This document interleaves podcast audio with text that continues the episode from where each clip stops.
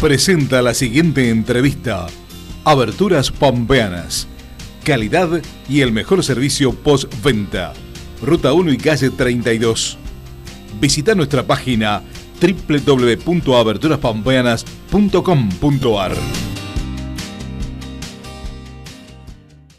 Así es, a las 18 horas los espero a todos en la, en la Plaza San Martín, donde vamos a hablar de, del futuro. Los argentinos estamos obsesionados con el pasado y tenemos que mirar al futuro. El mundo cambió, se basa en lo que, generamos como personas y como países, y eso requiere un pueblo educado, bien nutrido, instituciones fuertes, eh, un país que genere más valor agregado para lograr esa misión argentina, ese esquema de país, ese, ese proyecto Argentina, necesitamos reconocernos más unos al otros, y estamos metidos en una división que nos empobrece, nos embrutece, y puede ser una división de dirigentes, pero no tenemos que transmitir eso a una, a una división del pueblo argentino, porque si no vamos a seguir administrando decadencia, vamos a seguir discutiendo el subdesarrollo sustentable. Empatía significa reconocer al otro y no más una mitad ignorando o en contra de la otra mitad y viceversa.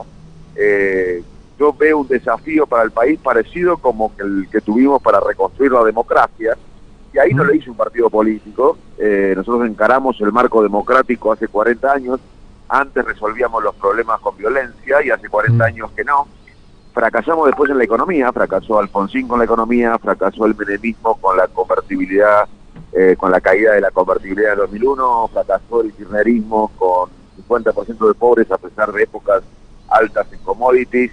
Todo fracasó, menos algo que lo hicimos todos juntos, que fue la reconstrucción democrática. Y yo eh, espero otro salto civilizatorio ahora que es entrar a la modernidad, al desarrollo, y también no lo puede hacer un partido político, lo tiene que hacer todo el pueblo argentino. Eh, y por eso vamos recorriendo las ciudades del país, eh, hoy nos toca La Pampa, para hablar de esa Argentina que nos merecemos, de la Argentina que soñamos, de la Argentina que tiene que encarar la generación de riqueza y de la Argentina que tenemos que hacer entre todos. Eh, Facundo, ¿y alcanza solo con radicales o tiene que ser mucho más amplio eh, esto que vos estás proponiendo?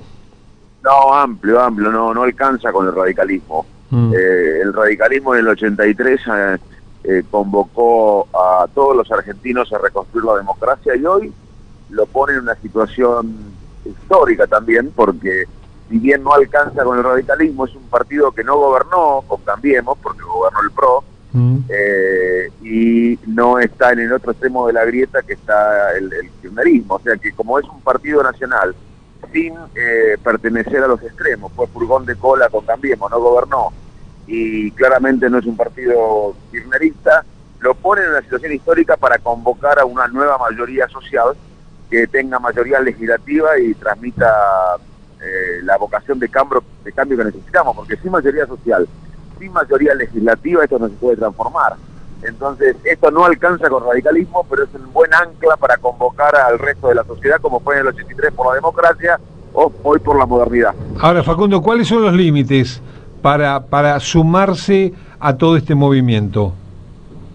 Bueno, primero la, la, una cosa que tenemos que empezar a, pensar más, que es la ejemplaridad de los dirigentes. Mm. La Argentina tiene una crisis ética y moral muy importante, así que la ejemplaridad de los dirigentes es un límite.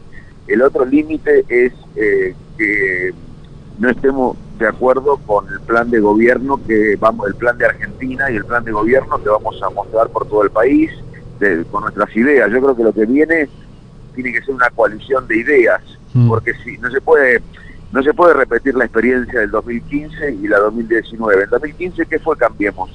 Una alianza eh, para ganarle al kirchnerismo, sin una idea central fuerza más que ganar al kirchnerismo.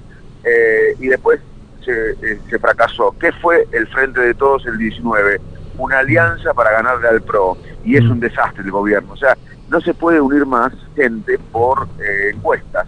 Debemos tener un acuerdo programático, un acuerdo de Argentina y ese eh, debe ser el límite. El que no está de acuerdo con las ideas, eh, por más que sube un, sube un punto 12 para ganar una elección, después no se puede gobernar con esa con ese con esa gente. Con lo cual primero las ideas, después los nombres.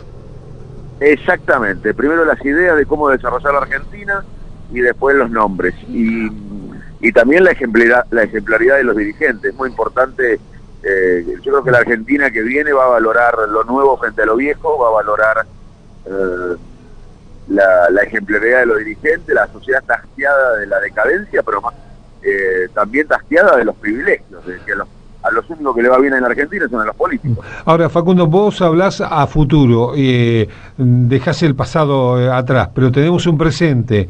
¿Y este presente cómo lo vamos superando para ir al futuro?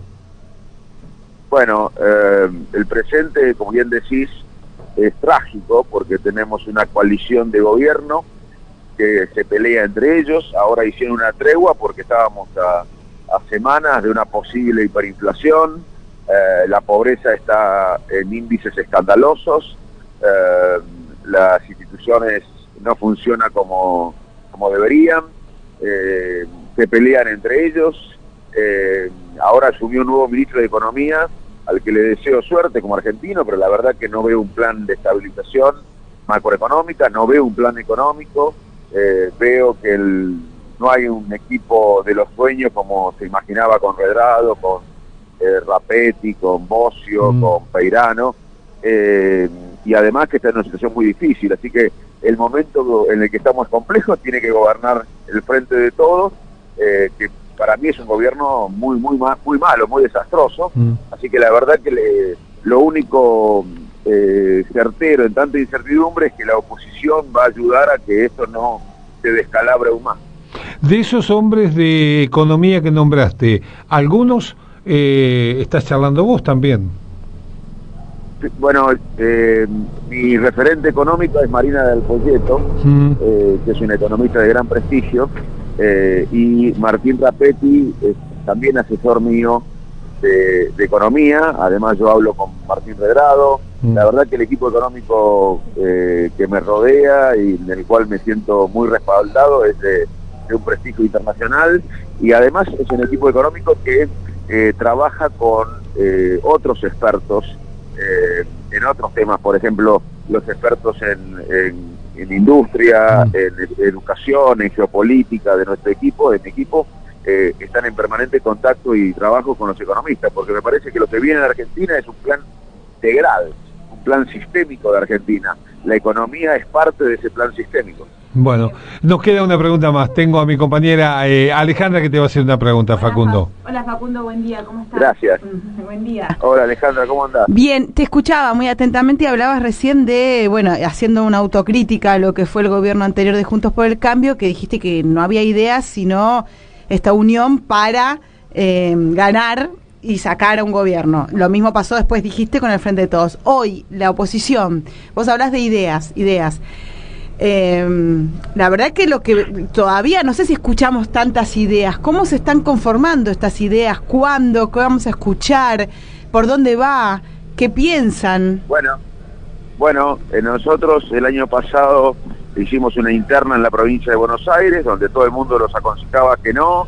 Yo me ingresé a la política el año pasado y con dos escarbadientes eh, enfrentamos un aparato eh, económico, territorial, político, empresarial, eh, mediático del PRO, del, Frente de Todos, y en 20 días, porque tuve una visibilidad solamente de 20 días, sacamos más de 1.300.000 votos, ganamos en la mayoría de distritos, pusimos de pie al radicalismo de la provincia de Buenos Aires, convocando a sectores del progresismo, del peronismo, del PRO, de la gente independiente. Es, esa esa situación que se levantó el radicalismo de la provincia de Buenos Aires eh, impactó un impacto nacional y hoy el radicalismo es un partido competitivo a nivel nacional, porque cuando se levanta la provincia de Buenos Aires, mm. pasó con Irigoyen, pasó con Alfonsino, el radicalismo se convierte en un partido nacional y ese partido nacional tiene las ideas que voy a plantear esta, ese nuevo radicalismo que, que quiere ser protagonista y ganar la, coalición opositora el año que viene y liderar a la Argentina convocando una nueva mayoría, está una, eh, y está en, eh, para mí es el único partido que está en condiciones de convocar a una nueva mayoría, porque no se puede convocar de los extremos. Mm. Ese radicalismo quiere mm, un país que exporte más en todo lo que hacemos, que generemos valor agregado en todo lo que hacemos, que, haya una revolución educativa, científica y tecnológica que vincule el conocimiento que produce la Argentina con la producción para aumentar el valor agregado, Eso no es marketing, eso es una revolución educativa, científica y tecnológica. Requiere también de ejemplaridad de la dirigencia, instituciones fuertes, una inserción argentina en el mundo inteligente, no con Nicaragua, con Irán, con Rusia, sino con los países desarrollados que producen conocimiento, eh, racionalidad económica, cohesión social. Mm. Eh, esas son las ideas que tenemos. Estado presente, fuerte, un Estado eficiente, un Estado inteligente, un Estado dinámico. Eh, obviamente que no un Estado corrupto, no un Estado fofo, no un Estado lento, donde haya muchos que no trabajan, pero tampoco pensamos un país sin Estado. Ningún país se ha desarrollado sin Estado. Nosotros tenemos la idea de tanto mercado como sea posible y tanto Estado como sea necesario. A mí me educó la educación pública argentina, no el mercado. Mm. Así que somos pro mercado, pero también eh, somos conscientes, y la pandemia lo puso de relieve, la necesidad de un Estado inteligente, fuerte, dinámico. Eh, no el Estado que tenemos hoy en Argentina, pero claramente no somos anti-Estados como algunos. O sea, esas ideas van a, tener, van a tener que ser discutidas en el seno de la coalición opositora.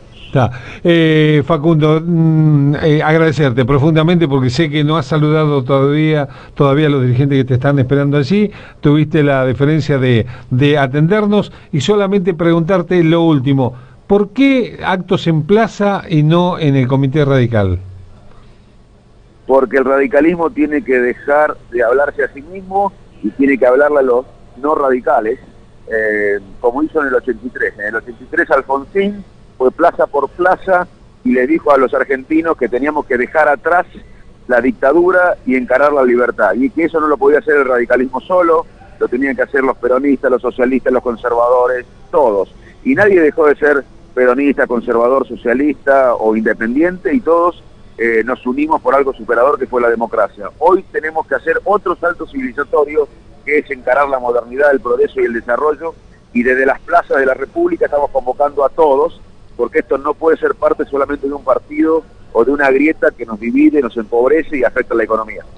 Facundo, muchas, pero muchísimas gracias. Buena estadía en la provincia de La Pampa. Gracias. Gracias, un abrazo. Abrazo grande.